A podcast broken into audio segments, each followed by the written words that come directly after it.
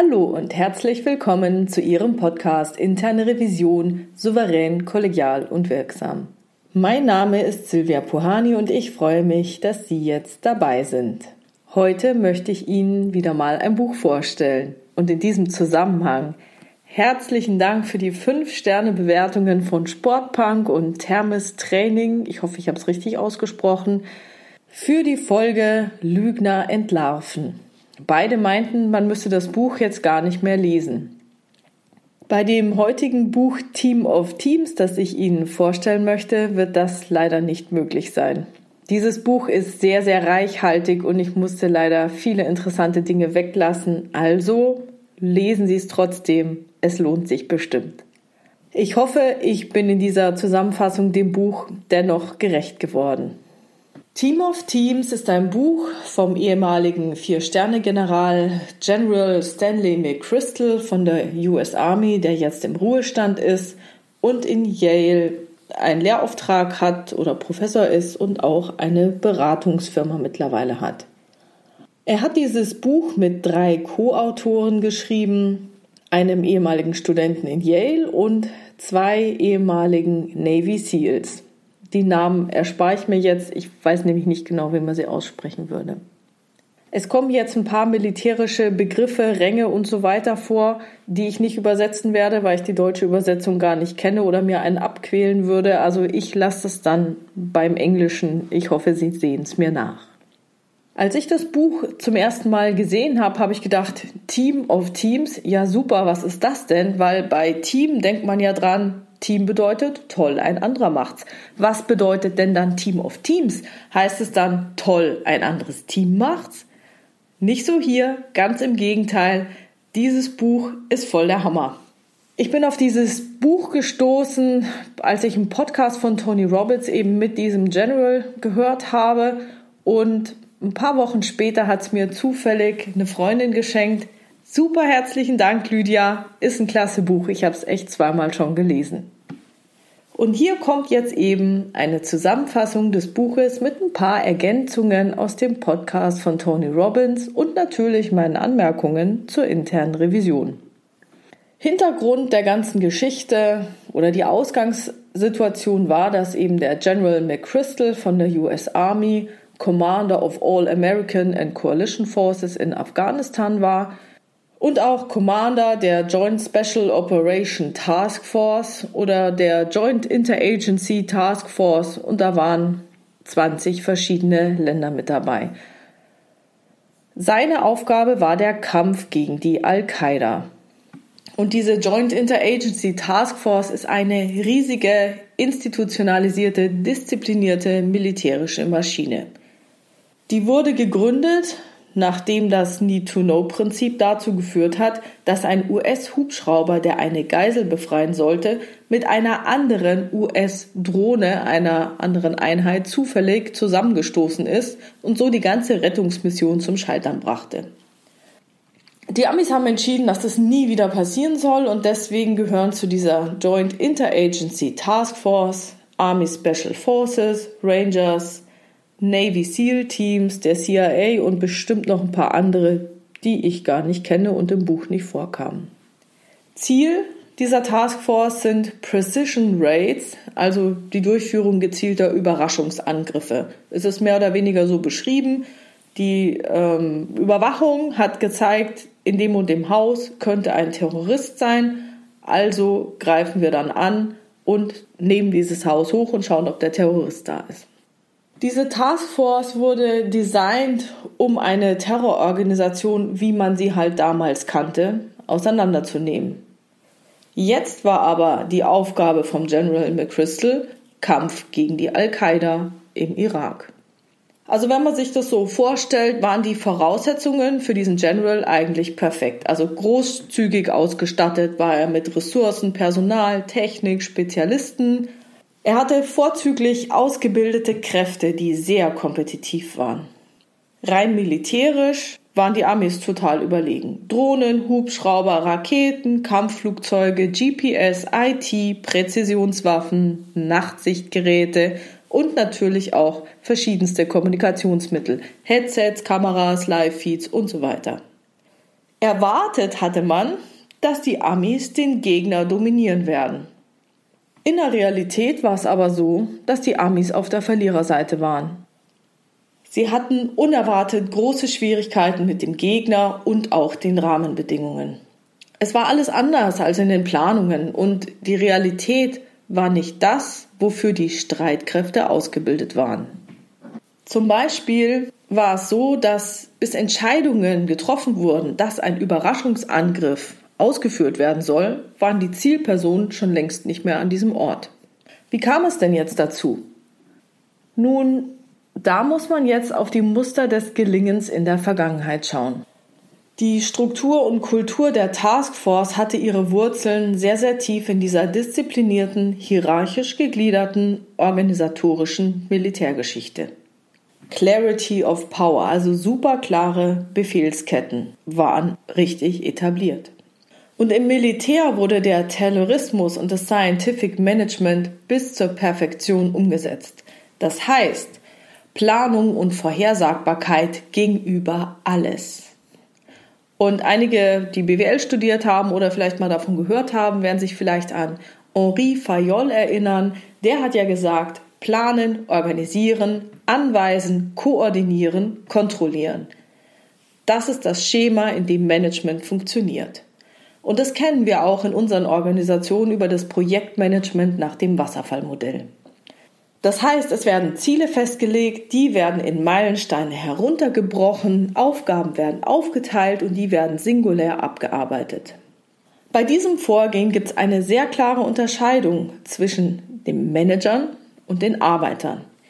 Die Manager denken, planen, haben den Überblick über alle Komponenten und die Arbeiter sollen ausführen, sollen gerne ungelernt sein, die können nämlich ganz schnell angelernt werden und die brauchen bitte keinen Überblick und mitdenken sollen sie schon gar nicht. Und genau dieser Taylorismus prägt eben die Art und Weise, wie Probleme gelöst werden. Nicht nur in Organisationen, gerade auch beim Militär. Und der Taylorismus prägte die Art und Weise, wie Probleme gelöst werden. Nicht nur beim Militär, auch bei uns in den Organisationen. Ziel ist immer die möglichst effiziente Ausführung von bekannten, wiederholt zu durchlaufenden Prozessen.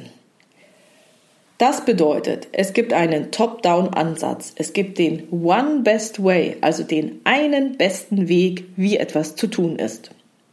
Beim Militär führt das dazu, dass es starre Strukturen gibt, dass Disziplin und Einheitlichkeit über diese Uniformen kommt, dass gedrillt wird, gleiche Tätigkeiten immer wieder durchführen, damit es dann im Schlaf funktioniert.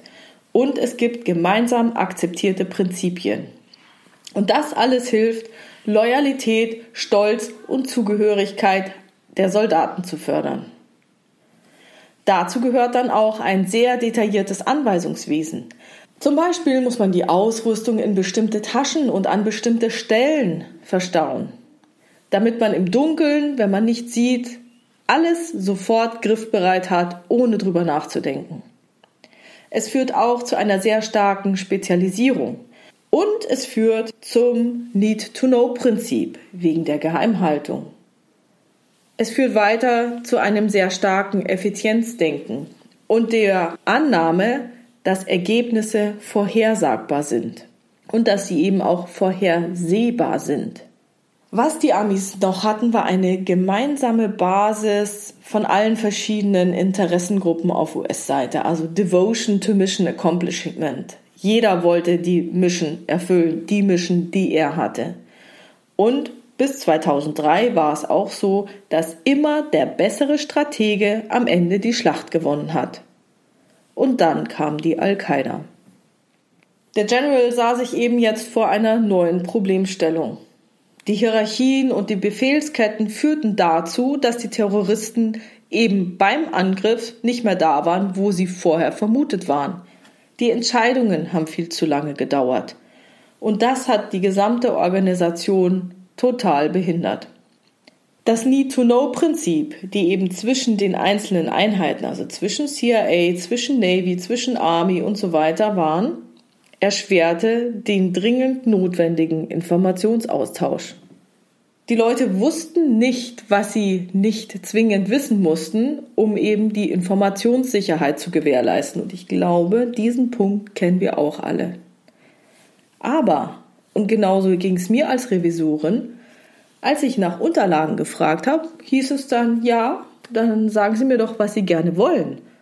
Dann gebe ich Ihnen das sofort. Dann habe ich gesagt, ich weiß ja nicht, was Sie haben. Dann habe ich versucht zu beschreiben, was ich gerne möchte, Nee, genau das haben wir leider nicht. Es gab dann vielleicht doch was ähnliches, man weiß es nicht. Und genauso ging es jetzt den Amis. Der General hat festgestellt, dass wenn man nicht weiß, was man nicht weiß, dann kann man auch nur sehr schwer danach fragen. Und auch heute haben sich ja viele Organisationen ganz stark um diese Informationssicherheit gekümmert und eben viel stärker um die Sicherheit als darum, die Informationen sinnvoll zu teilen und zu verbreiten. Und da wird das Buch auch etwas ausführlicher an dieser Stelle, weil nämlich auch natürlich 9-11 bei den Amis ganz, ganz wichtig ist. Und die sagen auch, dass das Need-to-Know-Prinzip eines der Gründe war, wieso 9-11 nicht verhindert werden konnte. Man hat es ja hinterher herausbekommen, dass alle Informationen vorhanden waren aber eben nicht an den richtigen Stellen zusammengeflossen sind. Und der General hat festgestellt, dass bei der Taskforce das Need-to-Know-Prinzip dazu geführt hat, dass jeder nur seine isolierte Rolle und sein eigenes kleines Puzzlestück betrachtet hat. Zum Beispiel führt es dazu, dass die Leute, die vor Ort waren und irgendeinen Angriff ausgeführt haben, dann in dem Haus waren und dann sollten die eben vor Ort irgendwelche Infomaterialien für den CIA sammeln. Die wussten aber gar nicht, wonach sie Ausschau halten sollten. Das heißt, die haben dann, sind durch das Haus gegangen, haben dann irgendwelche Sachen zusammengesucht, haben da ein Post-it draufgeklebt, der dann hinterher oft abgegangen ist, haben alles in eine Tüte gestopft, haben gesagt, das war aus dem Haus. Und dann lagen da die Stapel mit den nicht analysierten Tüten, irgendwo auf einer Base rum. Der CIA sollte es analysieren, wusste aber gar nicht, welche Tüte ist jetzt wichtig und deswegen hatten die sehr hohe Arbeitsrückstände und die Informationen konnten nicht fließen.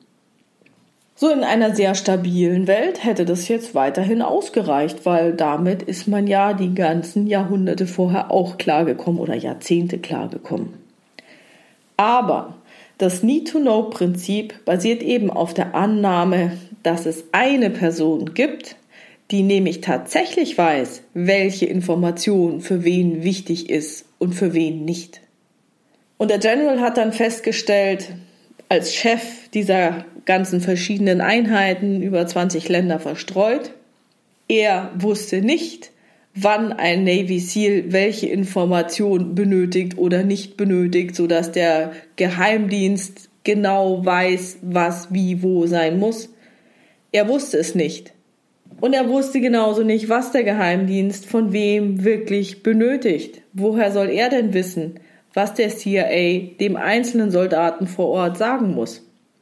Er konnte nämlich gar nicht genau vorhersagen, was wann passieren wird. Der Commander hätte nämlich genau wissen müssen, was bei einem geplanten Einsatz für wen in welcher Situation relevant werden könnte und was nicht. Und er selber hat gesagt, das ist anmaßend. Ich kann es nicht.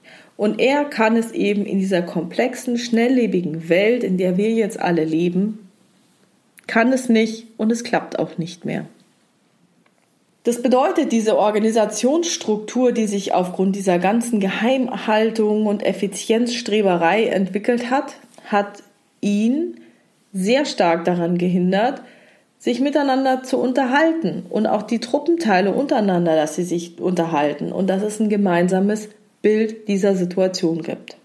Es gab eine sehr, sehr starke Spezialisierung und der Fokus lag die ganze Zeit auf Teilkomponenten und nicht auf dem großen Ganzen. Und von daher haben wir auch das grundlegende Problem nicht erkannt.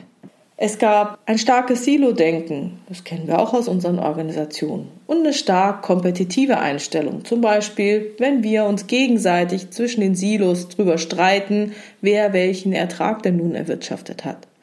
Genauso dort. Das wirkt dort dysfunktional. Jeder hat nur an die Mission seines Teams gedacht und nicht an die große Aufgabe, nämlich die Al-Qaida zu bezwingen. Und er hat eben festgestellt, dass er Verbindungen zwischen den einzelnen Silos braucht, da die Arbeit dieser einzelnen Teams aus den einzelnen Silos unauflösbar miteinander zusammenhängt. Es gibt dann auch beim Militär sehr viele Regeln, sehr viele Vorgaben, die natürlich auch in der Vergangenheit Unfälle verhindert hatten, aber die nun die Kreativität eingeschränkt haben. Er hat festgestellt, Effizienz ist notwendig, reicht aber nicht aus, um zu gewinnen. Je stärker das Effizienzstreben im Vordergrund steht, die eine beste Lösung und lang- und mittelfristig geplant wird und der Wunsch ist, das meiste aus einer Sache rauszuholen und die Dinge auch wirklich richtig zu machen und sonst lieber gar nicht zu machen, desto unflexibler und anfälliger werden eben die etablierten Vorgehensweisen für Störungen von außen. Wenn sich zum Beispiel unsere Kunden anders verhalten, wenn es neuere, flexiblere Konkurrenten gibt oder wenn es eine Terrororganisation gibt, die ebenso drauf ist wie die Al-Qaida.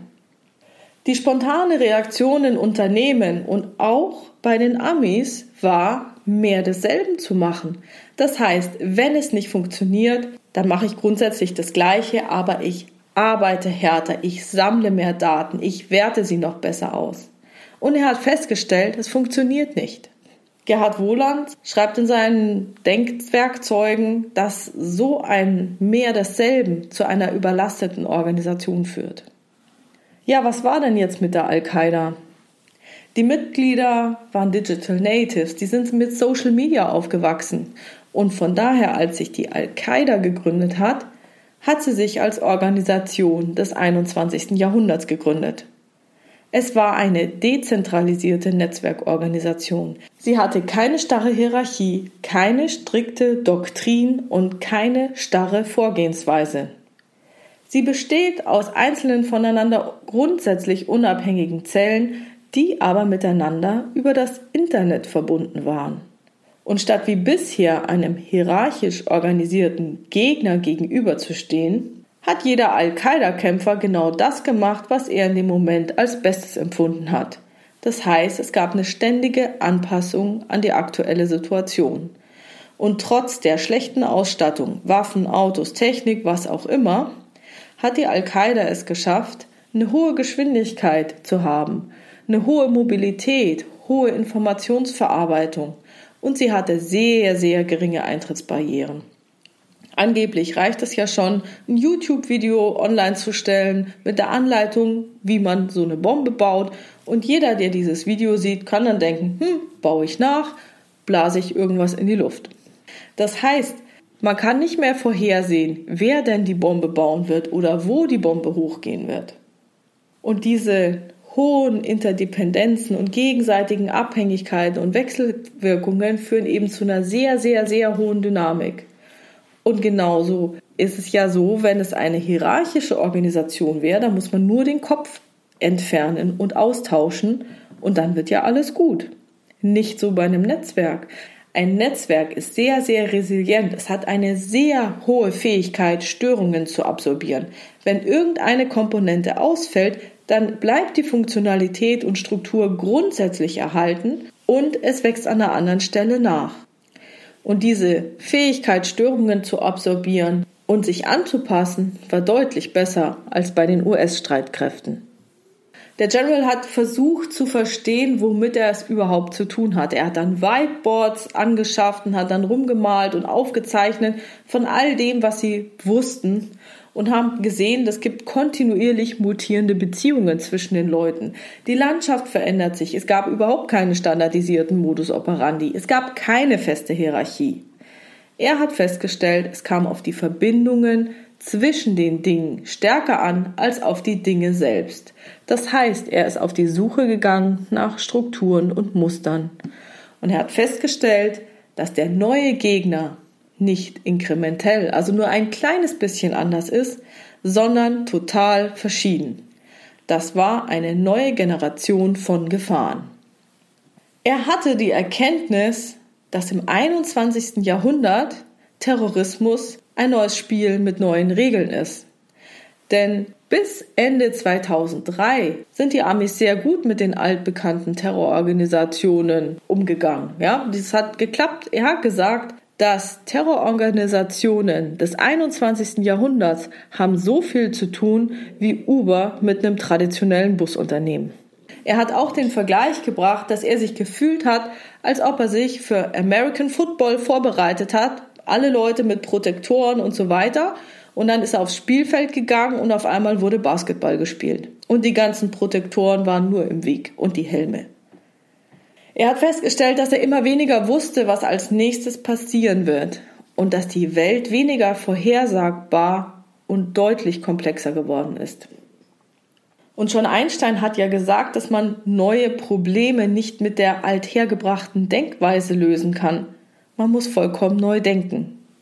Henry Mintzberg hat dazu den Spruch Setting oneself on a predetermined course in unknown waters is the perfect way to sail straight into an iceberg. Also wenn man sich in unbekannten Gewässern vorab einem festgelegten Kurs unterwirft, ist das die perfekte Art und Weise, direkt in einen Eisberg zu segeln. Was ist denn jetzt so anders? Was ist es denn, dass jetzt alles so unbekannt ist? Das ist die Komplexität. Und komplexe Systeme haben unterschiedlich angeordnete und miteinander verbundene Elemente, die häufig miteinander auf unbekannte und wechselnde Art und Weise interagieren, ständig schwanken und Vorhersagen unmöglich machen, da immer zu viele Möglichkeiten bestehen. Rein theoretisch kann man sowas auch ausrechnen, aber das führt eben dazu, dass die Rechenoperation so so lange dauert, dass sich die Umwelt schon wieder geändert hat. Es gibt keine eindeutigen Ursachen mehr. Und viele scheinbare Kleinigkeiten können gemeinsam entweder zu überhaupt nichts oder zu irgendeiner nicht linearen Eskalation führen. Also es ist unmöglich vorherzusagen, ob diese Kleinigkeiten verpuffen oder eskalieren. Das ist vielleicht vergleichbar damit, dass Sie sich einen Platz vorstellen mit einer Menschenmenge. Und manchmal kommt aus dieser Menschenmenge dann eben ein Aufstand hervor und manchmal zerläuft sich die Menschenmenge wieder. Aber es ist nicht vorhersagbar, was wann wie passieren wird. Der General hat erkannt, dass er anstelle von linearen Funktionen es mit exponentiellen Funktionen zu tun hat. Das bedeutet, Effektivität hat im 21. Jahrhundert nichts mehr damit zu tun, ein stabiles Set von Variablen zu optimieren, sondern man muss auf eine sich ständig ändernde Umwelt adäquat reagieren können. Das bedeutet, dass Anpassungsfähigkeit zur zentralen Kompetenz wird. Anpassen konnte sich die Al-Qaida ganz, ganz schnell, aber nicht so die US-Militärs. Er hat erkannt, dass er kein Effizienzproblem hat, sondern ein Anpassungsproblem. Die Effizienz bleibt wichtig, aber die Fähigkeit, sich an Komplexität und kontinuierlichen Wandel anpassen zu können, ist inzwischen zwingend erforderlich. Dann kam ihm die Erkenntnis, dass der limitierende Faktor diesmal das Management ist. Das Vermächtnis von Frederick Winslow Taylor war jetzt nicht mehr Teil der Lösung, sondern Teil des Problems. Und diese starke Zunahme der IT-basierten Technologien haben dieses Effizienzstreben des Taylorismus zu einem veralteten Managementparadigma gemacht. Das, was in der Vergangenheit super funktioniert hat und richtig große Erfolge gebracht hat, funktioniert nicht mehr. Führungskräfte, die sich selbst für unfehlbar halten, Führungskräfte, die sich dafür verantwortlich halten, Entscheidungen treffen zu müssen, müssen sich verändern. Informationen müssen nach unten durchgegeben werden, um vor Ort strategische Entscheidungen treffen zu können. Das heißt, die strategische Entscheidung trifft nicht mehr der Chef, sondern die strategische Entscheidung muss der Mitarbeiter, in diesem Fall halt der Soldat, vor Ort treffen können. Denn alle bisherigen wohligen Konstanten haben sich jetzt in Variablen transformiert, die der Vorhersagbarkeit trotzen und die traditionellen Führungs- und Managementmodelle herausfordern. Das bedeutet, der General hat entschieden, der Managementansatz muss verändert werden, um gewinnen zu können. Und das bedeutet auch, dass die ganzen Effizienzansätze in die Tonne müssen. Er hat entschieden, die neuen Gegebenheiten der ständigen Veränderung zu akzeptieren, die Komplexität zu akzeptieren, die hohe Mobilität, die Informationsflut und die Auswirkungen. Er hat entschieden, die neuen Gegebenheiten der ständigen Veränderung zu akzeptieren. Eine höhere Mobilität, mehr Informationen und größere Auswirkungen. Und dann hat er eine Zielvorstellung für die Zukunft gehabt. Er wollte weg von der Command and Control Pyramide hin zu Vertrauen und Zusammenarbeit. Ich meine, das muss man sich mal vorstellen. Im Militär. Vertrauen und Zusammenarbeit. Er hat gesagt, das taktische Verständnis erfordert eine größere Anpassungsfähigkeit und kleinere Teams sind anpassungsfähiger. So kam er dann auch zu seiner Schlussfolgerung, It takes a network to defeat a network. Das bedeutet, um ein Netzwerk schlagen zu können, muss man selbst als Netzwerk agieren. Und wenn die einzelnen Tribes, also Stämme wie SEALs und die Army und die Special Forces nicht zusammenarbeiten, dann werden die zwar vielleicht einzelne Schlachten gewinnen, aber den Krieg verlieren.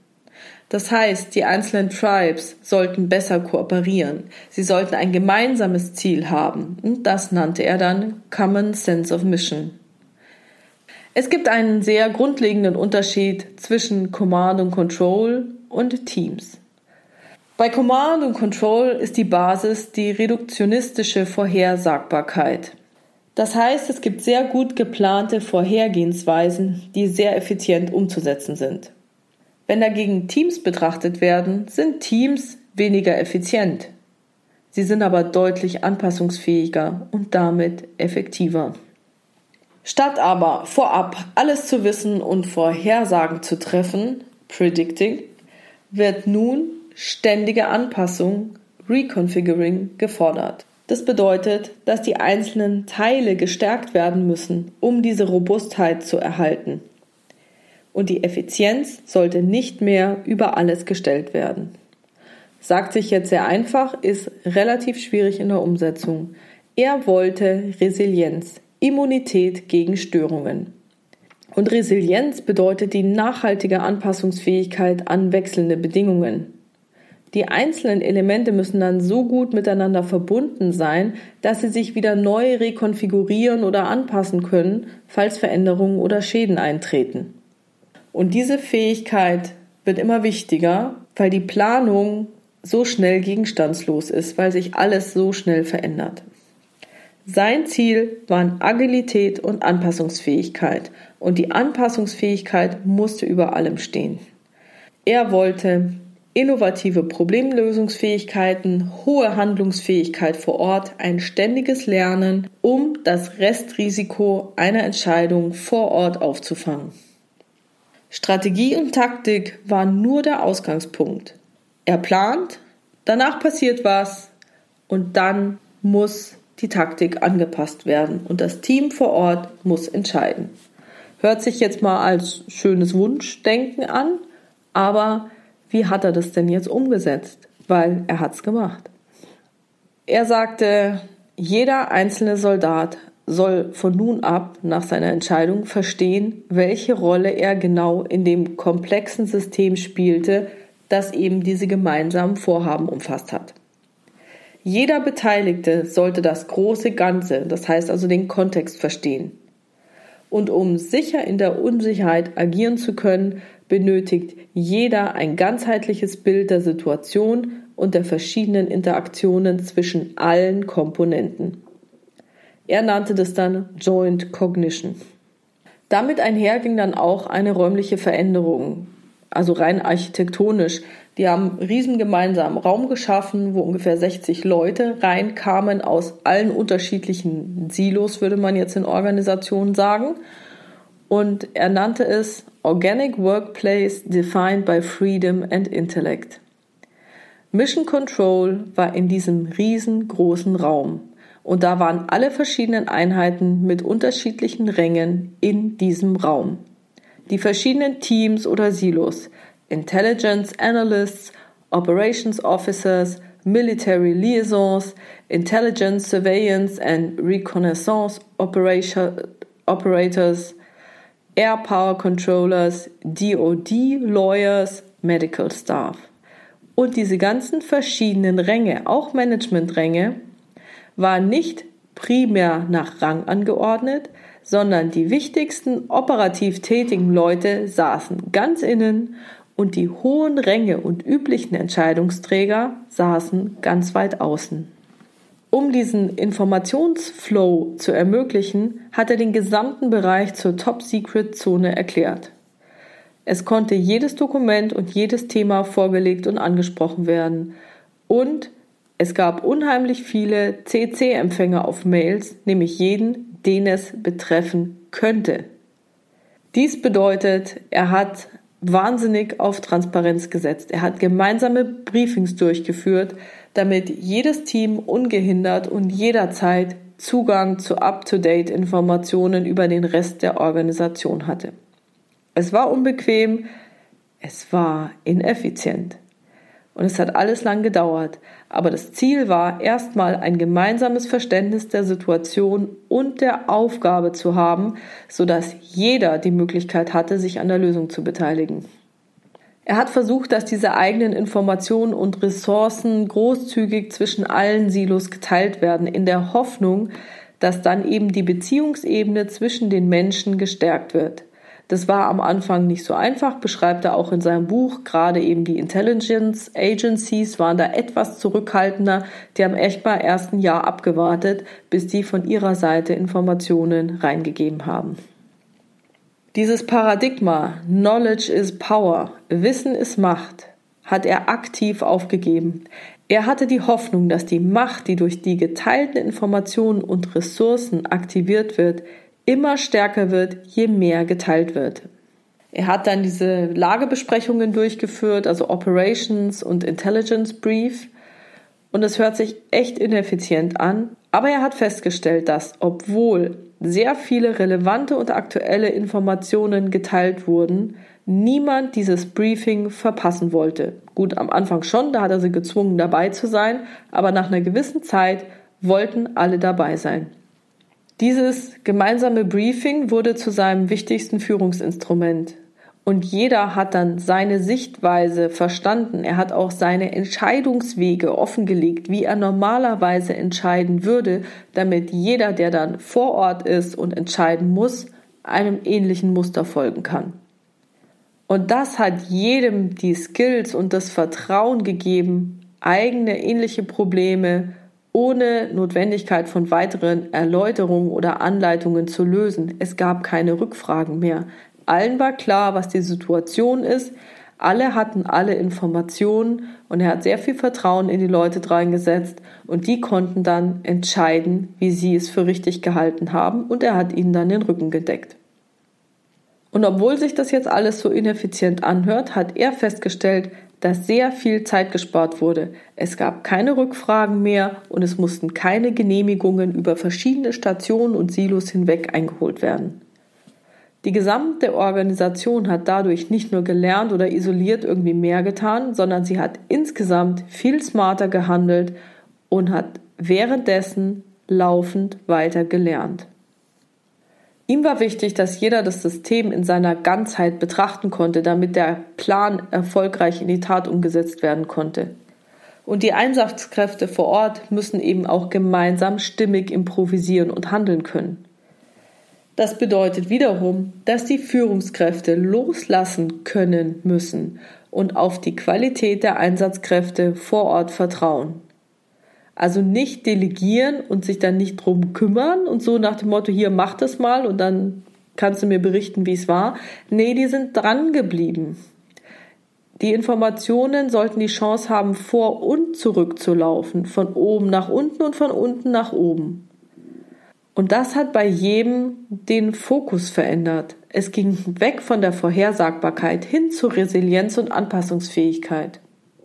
All das erfordert natürlich auch jetzt eine sehr demütige Bereitschaft zu wissen, dass man selber nichts weiß und zu wissen, dass es immer wieder Überraschungen geben wird. Expect the unexpected. Das war das Motto. Erwarte das Unerwartete. Das heißt, man hat sich auf Systeme konzentriert, die von Überraschungen profitieren können. Da gibt es auch ein äh, Zitat dazu von Zolli. If we cannot control the volatile tides of change, we can learn to build better boats. Also wenn ich die volatilen Gezeitenwechsel der Veränderungen nicht kontrollieren kann, dann kann ich aber lernen, bessere Boote zu bauen. So wie sollte jetzt das Unerwartete erwartet werden? Er hat in seiner Ausbildung festgestellt, dass ein Team umso besser ist, umso wirksamer ist und besser performt und bessere Ergebnisse bringt, je besser sich die Mitglieder gegenseitig kennen. Und dieser kompetitive Vorteil eines Teams ist, dass es eben die Fähigkeit hat, als Einheit zu denken und zu handeln. Da kommt wieder diese Joint Cognition dazu. Analog, parallel geschalteter Server, der Schwarmintelligenz. Aber das geht nicht so einfach. Dazu müssen gemeinsame Erfahrungen gemacht werden. Dazu muss man gemeinsam etwas durchgestanden haben. Und da kommt dann in dem Buch auch ein sehr, sehr schönes Beispiel von der Ausbildung der Navy SEALs, die immer einen Swim Buddy brauchen und nie alleine unterwegs sein dürfen. Ein Team zu kreieren und aufrecht zu erhalten erfordert mehr als das Zusammenwürfeln von einzelnen Talenten. Es erfordert sowohl die sichtbare Hand des Managements als auch das Team als geschlossene Eisfläche. Das heißt, es dürfen keine Risse entstehen. Der Zusammenhalt des Teams ist essentiell und dann eben auch die unsichtbare Hand des Entstehens einer Teamintelligenz. Und das ist sehr, sehr wichtig, falls jetzt kein Plan besteht oder falls der Plan nicht kommuniziert werden kann. Das bedeutet, dass ein Team ein gemeinsames Ziel benötigt und dass eben auch das Teamziel incentiviert werden muss und nicht Einzelziele. Das fördert die Kooperation, das schafft Vertrauen und das unterstützt die gemeinsame Sinngebung also das, was das Team insgesamt selbst für sinnvoll hält.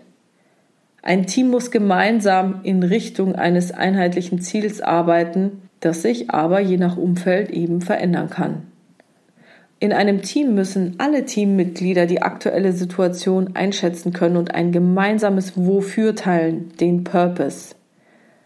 Dieses gemeinsame Wofür bestätigt das Vertrauen und dieses gemeinsame Vertrauen bestätigt auch umgekehrt das Wofür.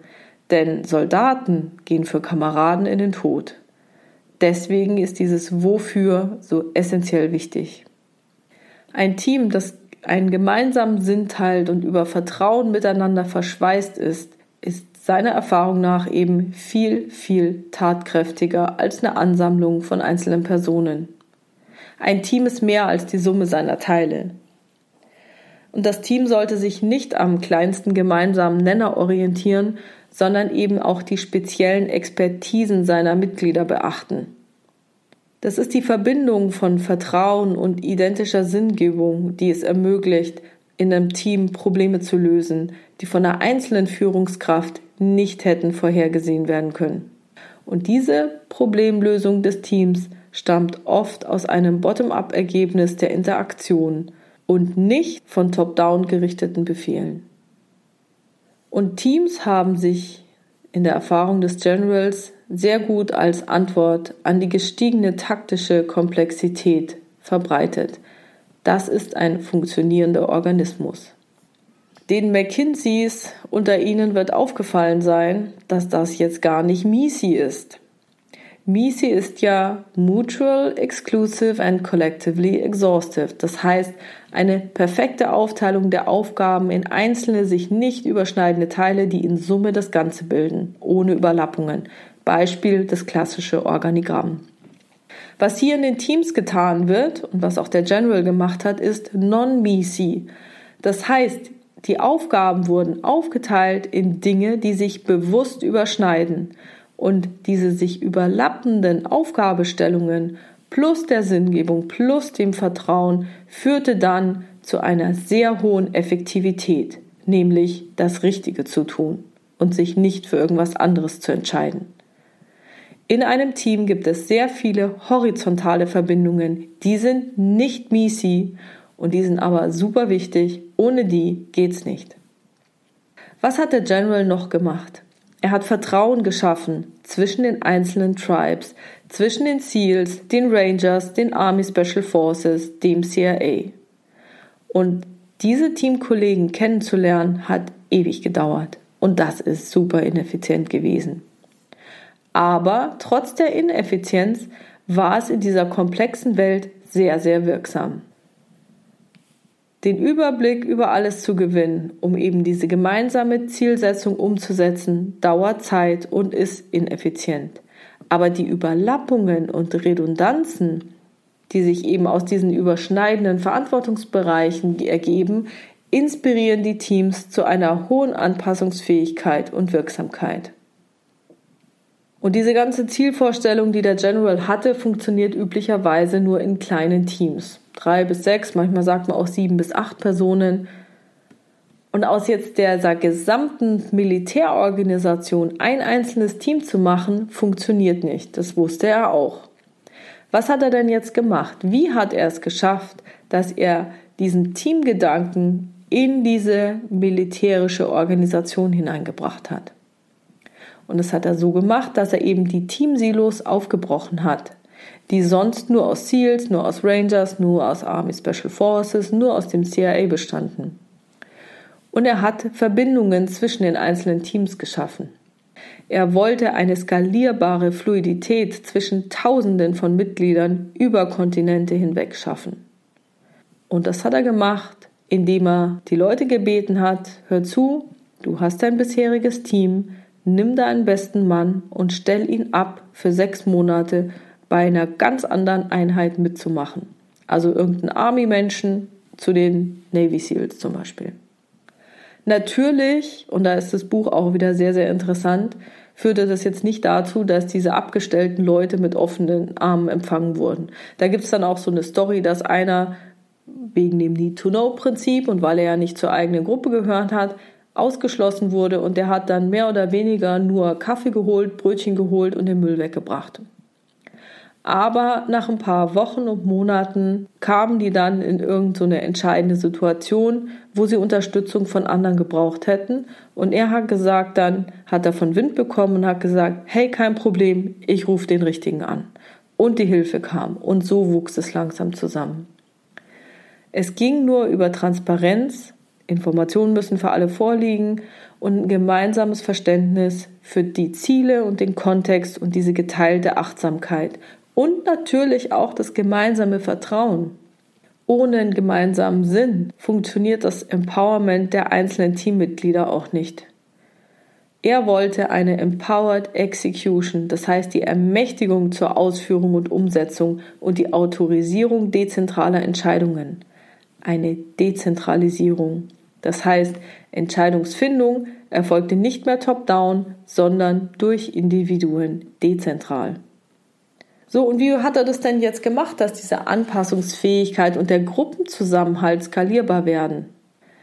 Er meinte, dieses Command-Team ist zu klein und nicht anpassungsfähig genug, aber die Nahtstelle zwischen den Mitgliedern steigt eben dann auch mit zunehmender Größe exponentiell. Man kommt dann gleich in das Problem, zu viele Köche verderben den Brei. Also Kommunikation und Vertrauen brechen zusammen. Ich kann da nicht jeden kennen. Die Egos kommen ins Spiel, gehen dann Konflikte ein, dann passt vielleicht die Chemie nicht, führt zur Destruktivität und die ganze Anpassungsfähigkeit geht verloren. Das heißt, je größer die Organisation, desto zweischneidiger ist das Schwert. Er wollte es trotzdem. Wie hat er es gemacht? Seine Lösung war, ein Team aus Teams zu bilden. Das heißt, die Beziehungen zwischen den Teambestandteilen müssen den Beziehungen zwischen den Individuen entsprechen. Und er hat Vertrauen geschafft nämlich dass die SEALs den Rangers, den Special Forces und dem CIA trauen, die Rangers den SEALs, den Special Forces und dem CIA und die Special Forces den anderen und CIA auch den anderen. Seine Idee war, dass jetzt nicht jeder eine Verbindung und Beziehung haben muss, sondern dass diese Verbindung und Beziehung durch Repräsentanten geschafft wird. Also nicht jeder muss jeden kennen, aber jedes Teammitglied muss aus jedem anderen Team mindestens ein anderes Mitglied kennen. Er wollte, dass es jeweils ein freundliches Gesicht aus einem anderen Team gab, den jeder ansprechen konnte. Er wollte nicht ein rivalisierendes anderes Team, dass sich die zwei Teams wieder aufgeschaukelt hätten. Das wollte er nicht. Jeder musste Kenntnis von den anderen Teams haben, was die so tun, wie die arbeiten, mit denen er kooperieren sollte, um eben diesen strategischen Erfolg zu erreichen. Dafür musste er alle bisherigen Ansätze ändern. Er musste Informationen weitergeben statt zurückhalten. Er musste die Rollenabgrenzung aufgeben. Er musste Entscheidungskompetenzen verändern. Er musste das Führungsverständnis verändern. Die Führungskraft war dann ein verbindendes Element, ein Konnektor zwischen den einzelnen Einheiten. Und sein Motto war, oder seine Ansage war, treat other teams as if they were part of your tribe. Also behandle andere Teams so, als ob sie Teil deiner Sippe wären. Was er natürlich für diese Problemlösung gemacht hat, war eine vollkommene Musterunterbrechung. Es war ja ganz anders, als es sonst im Militär zugeht. Und er hat auch einige Auswirkungen im Sinne von Nebenwirkungen identifiziert. Die Clarity of Power, die er vorher immer hatte durch diese starke Hierarchie, war nun nicht mehr so klar und musste kommuniziert werden. Dieses veränderte Führungsverständnis, dass die Führungskraft nicht mehr der Held ist, also da empfehle ich allen die Ausführung von Dirk Becker zum Postheroismus, sondern er sagte, Leadership is eyes on, hands off Leadership. Das heißt, die hatten ja alle diese, also wie man es auch aus den Filmen kennt, Video, also die, die Leute, die da, Soldaten, die jetzt gerade so einen Überraschungsangriff hatten, die hatten eben eine Videokamera auf dem Helm und eine Audioverbindung und so war die Führungskraft ständig in Kontakt mit denen, hat aber nicht eingegriffen, sondern hat die Leute erstmal machen lassen. Eyes on, hands off. Dazu müssen sich die Führungskräfte grundlegend verändern und das war auch bei den Amis recht schwierig. Es braucht nämlich eine veränderte Rollenanforderung an die Führungskraft. Führungskräfte müssen in Zukunft Rahmenbedingungen schaffen und sie müssen Effizienz streben, beiseite stellen und Raum machen für Anpassungsfähigkeit von Strukturen und Prozessen. Und dazu benötigt es eine andere Haltung. Und das ist unangenehm und das war schwer. Denn es hat auch die gesamte Organisationskultur verändert. Er wollte Shared Consciousness, also ein gemeinsames Verständnis. Er wollte extreme Transparenz nutzen, die jedem Team einen unverstellten aktuellen Blick auf den Rest der Organisation gibt. Der ist unbequem und es war eben nicht klar, wer von welcher Information nicht betroffen sein könnte. Deswegen hat er diese Infos breit gestreut. Und er sagt, im Nachhinein, es hat mehr geholfen als geschadet. Seine Regelung war, share information until you are afraid it's illegal. Also entgegen dem Spruch Wissen ist Macht, ist die Idee jetzt, dass der Wert einer Information größer ist, je breiter sie gestreut wird. Er wollte eben diese Kultur des Teilens von Informationen unterstützen. Er hat es als Experiment betrachtet und eine Einheit, ich vermute mal, es war eine Intelligence Agency hat wohl ein Jahr lang nur gesagt, bei uns nichts Neues. Aber dadurch, dass er eben so großzügig Informationen, eigene Leute und Ressourcen zur Verfügung gestellt hat, hat er eben die Hoffnung gehabt, dass diese menschlichen Beziehungen zwischen diesen Silos und zwischen den Leuten entstehen würden.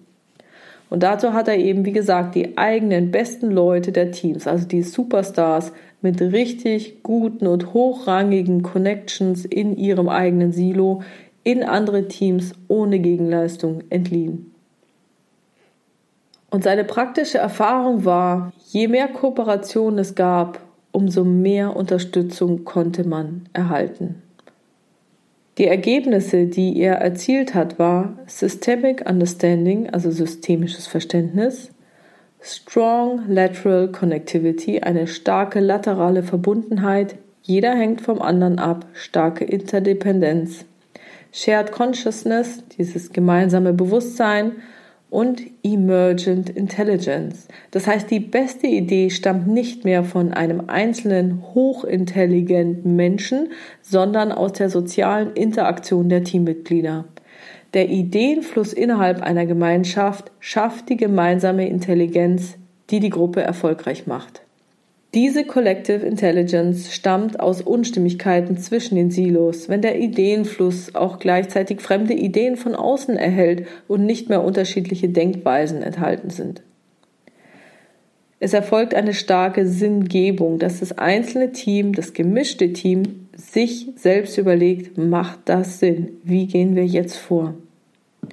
Und es hat auch zwei Jahre gedauert, bis das Team of Teams wirklich gebildet hat, bis diese menschlichen Begegnungen und Interaktionen dazu geführt haben, dass es ein Team of Teams gab.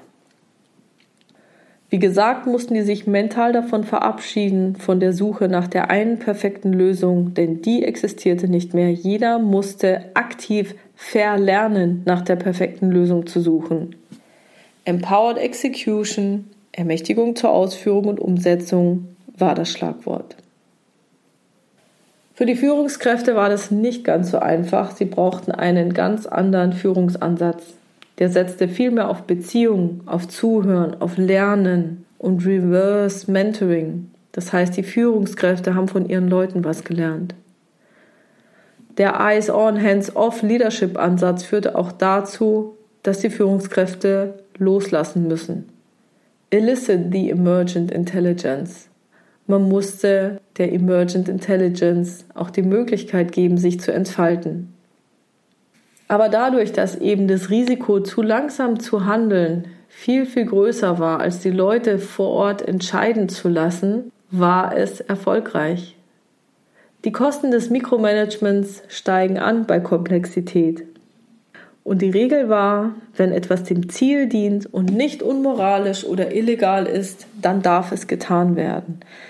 Das ist auch ein starkes Konzept des Dienens. Die Führungskraft dient jetzt der Organisation. Sie muss dienen, sie muss bescheiden sein und sie muss fragen, ob und welche Art von Unterstützung benötigt wird. Und sie muss ihren eigenen Wunsch nach Mikromanagement stark zurückhalten. Im Ergebnis stieg dann die Entscheidungsqualität im Vergleich zu vorher. Man hatte vermutet, dass es wahrscheinlich eine 70-prozentige Lösung heute sein wird und nicht die 90-prozentige Lösung morgen, aber man war auch mit 70 Prozent zufrieden. Tatsächlich hat der General festgestellt, dass er, wenn er heute die Leute drauf losgelassen hat, eine 90-prozentige Lösung hatte und nicht die 70-prozentige Lösung von früher, wenn er noch gewartet hätte, wie er es früher getan hat. Seine Erklärung dafür, dass die Entscheidungsqualität von 70 Prozent auf 90 Prozent gestiegen ist, war, dass der Commander vor Ort die komplexe Situation viel besser verstehen kann als jemand, der nur per Audio und Video zugeschaltet ist. Denn früher hatten die Untergebenen nur Informationen gesammelt und dem Vorgesetzten für die Entscheidung zur Verfügung gestellt.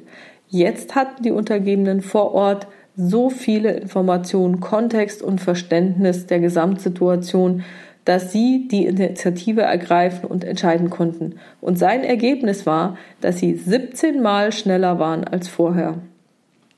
Aber Achtung, das alles funktioniert nur, wenn die Leute auch wirklich empowered werden und wenn auch der nötige Hintergrund da ist, also auch die Skills da sind, um eben weise Entscheidungen treffen zu können. Zum Thema Organisation und Leadership.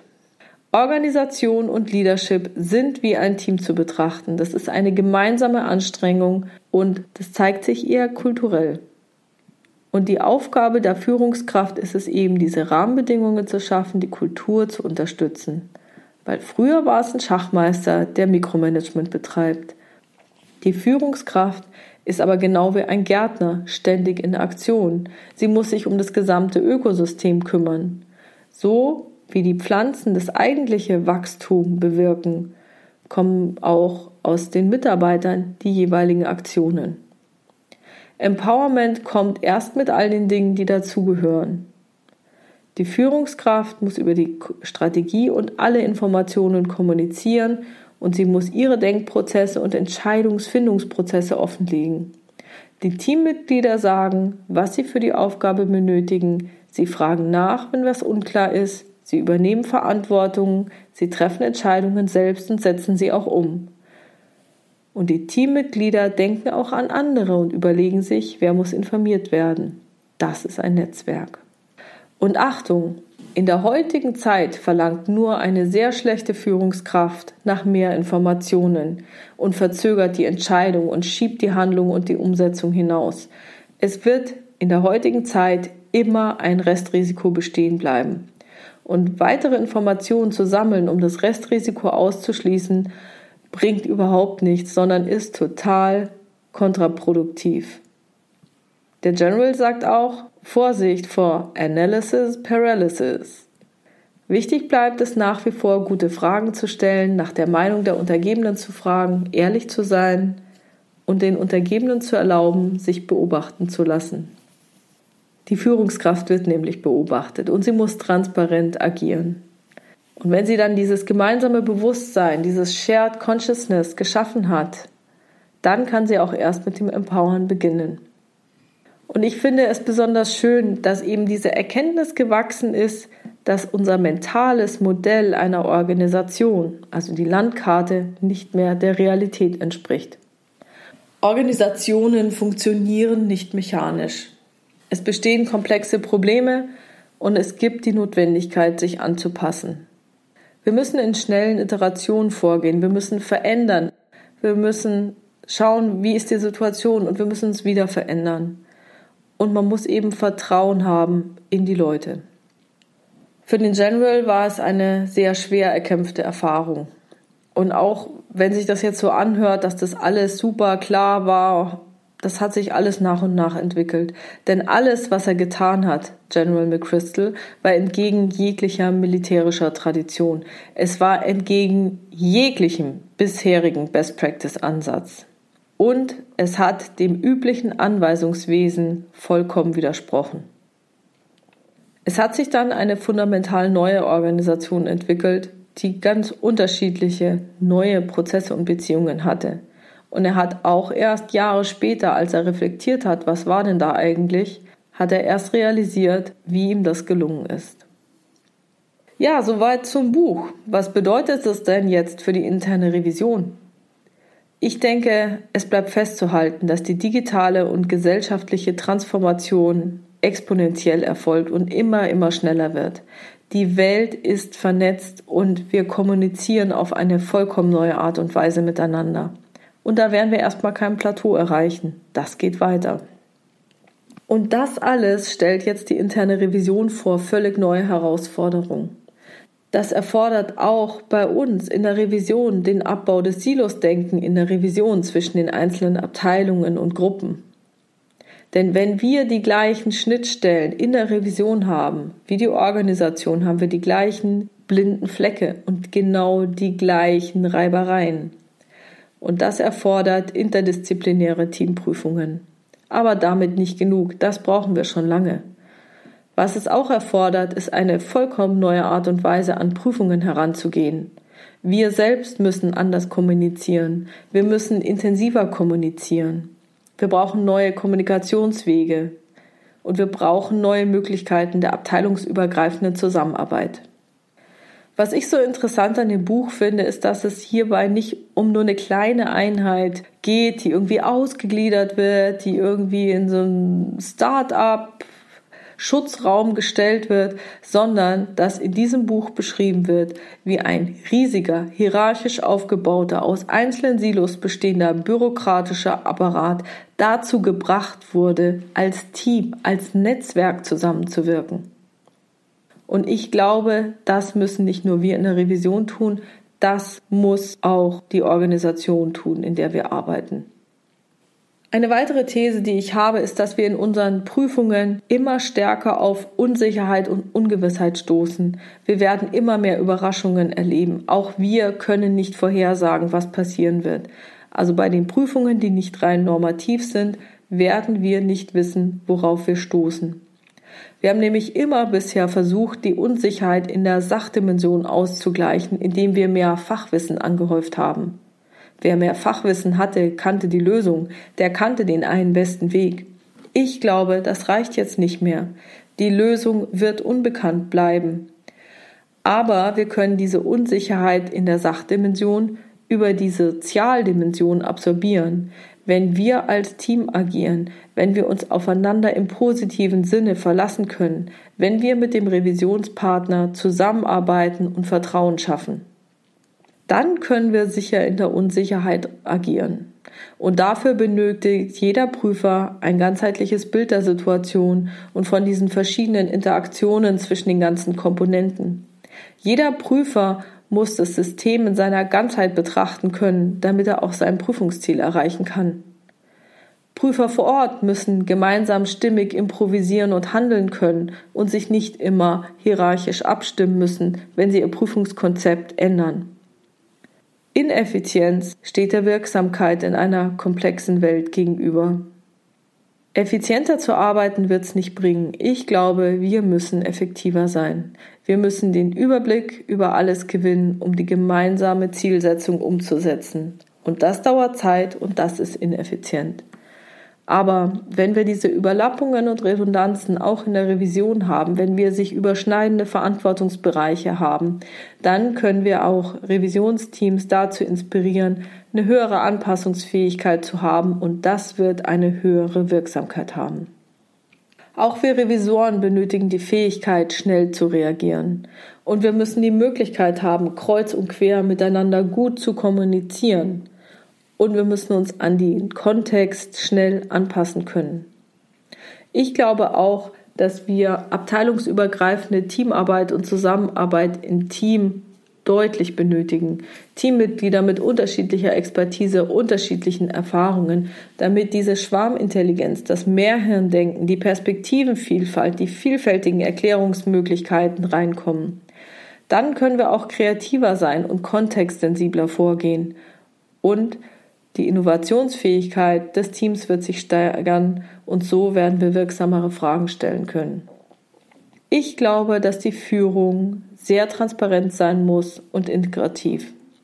Wir brauchen gute Rahmenbedingungen, die den Prüfern erlauben, Verantwortung zu übernehmen. Wir brauchen ein Empowerment der Prüfer, gerade für die, die alleine irgendwo im Ausland unterwegs sind und der Chef nicht da ist oder per Zeitverschiebung nicht erreichbar ist. Ja, das sind alles Wünsche. Ich glaube, da kommt sehr, sehr viel auf uns zu. Ich glaube, dass der Anteil an Prüfungen, die man per Standard-Checkliste aushaken kann, abnehmen wird. Ich glaube, die Roboter werden das für uns übernehmen oder die Sachen werden so erstellt werden, dass es sowieso nicht mehr geprüft werden muss. Und es gibt noch ein paar offene Fragen, über die ich nachdenke. Ich denke nämlich nochmal nach, unser Revisionsverständnis welche Annahmen liegen dem eigentlich zugrunde und gelten diese noch? Zum Beispiel das Need-to-Know-Prinzip. General McChrystal hat ja festgestellt, dass das Need-to-Know-Prinzip ihn eigentlich nur behindert hat. Wie wäre es denn, wenn wir das Need-to-Know-Prinzip aufweichen, damit alle Revisoren ein gemeinsames Gesamtbild der Organisation im Kopf haben können? Und wenn wir es dann aufweichen würden, wie gelingt denn dann die Balance zwischen diesem notwendigen Sicherheitsniveau und der notwendigen Informationsbereitstellung, damit die optimale Kooperation auch funktionieren kann? Was ist mit unseren Kommunikationsflüssen? Wir glauben manchmal immer noch, dass Kommunikation kontrolliert wird, aber in Zeiten von Social Media ist das nicht der Fall. Kommunikation kann heutzutage überhaupt nicht mehr kontrolliert werden. Aber wie kann man denn auch Bottom-up-Kommunikation sinnvoll integrieren? Wie können wir es schaffen, dass wir gegenseitig Vertrauen ineinander haben? Und welche Aufgaben wird so eine interne Revision in Zukunft übernehmen? Wenn Schwarz-Weiß nicht mehr gefragt ist, geht es dann mehr auf Effektivität und Wirtschaftlichkeit? Weil ich glaube, Schäden, vor denen wir unsere Organisation bewahren sollen, die wird es weiterhin geben. Die kommen bloß nicht daraus, dass jemand irgendetwas nicht erfüllt hat, irgendeine Norm, sondern die werden wahrscheinlich aus ganz anderen Ecken kommen, die wir jetzt noch überhaupt nicht vorhersehen können. Und welche Ausbildung und Fortbildung benötigen wir dafür in der Revision? Wenn Sie mit mir darüber diskutieren möchten, dann kommentieren Sie gerne diese Folge. Ich bin sehr gespannt, was Sie darüber denken. Ja, das war's heute mit dem Thema Team of Teams. Ich hoffe, es hat Ihnen gefallen und hat Sie interessiert. Ich freue mich auf Ihre Anmerkungen und Rückmeldungen dazu. Und wenn Sie vielleicht auch eine andere Frage haben, die Sie in diesem Podcast gerne beantwortet hätten, mailen Sie mir diese gerne entweder über info@puhani.com oder Sie nutzen eines der Kontaktformulare auf meiner Webpage www.puhani.com. Dort gibt es sowohl eine offene als auch eine anonyme Variante. Wenn es Ihnen gefallen hat, freue ich mich eben wenn Sie diesen Podcast in Ihrer Community teilen und vielen Dank für Ihre tollen Bewertungen. Bleiben Sie dran und hören Sie gerne wieder rein in Ihren Podcast Interne Revision souverän, kollegial und wirksam. Mein Name ist Silvia Puhani und ich wünsche Ihnen erfolgreiche Prüfungsprozesse.